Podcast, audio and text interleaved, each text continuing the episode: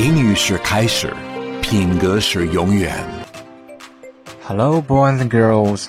I am Mr. Giraffe. 亲爱的宝贝们，你们好呀！我是你们的小鹿哥哥。今天，小鹿哥哥要给大家带来《The Full Cup》，注满的杯子。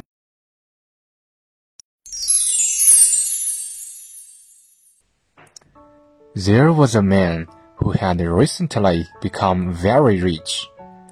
He would visit a master to say how he could improve his life. 有一位暴发户去见一位大师，想跟他学习一些修身养性的方法。As soon as he saw the master, he began to talk and talk and talk about himself. 他一见到大师，就开始滔滔不绝地说话。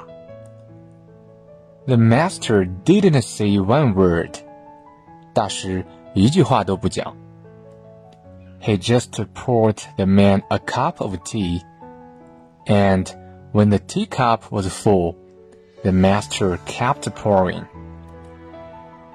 大师替这个人倒了一杯茶，茶杯已满了，大师却继续倒水。The man was very surprised and said, Master, the teacup is full. Why are you pouring? 那个人很惊讶，他说：“大师，茶杯已经满了，你为什么继续倒呢？” The master said, "You are like this teacup. You are so full of yourself. Unless you empty yourself, how do you expect to absorb wisdom?" 大师说：“ 你很像这个茶杯，完全充满了自我，除非你倒空自我，否则你如何吸收智慧？”小故事大启示。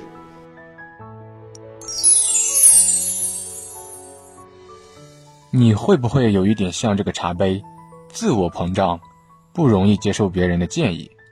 有时候，我们需要把自己的看法放在一边，用很虚心的态度来向别人学习。你会发现，大师就在你的眼前。想要让宝贝习得更多品格力，请继续关注小鹿哥哥。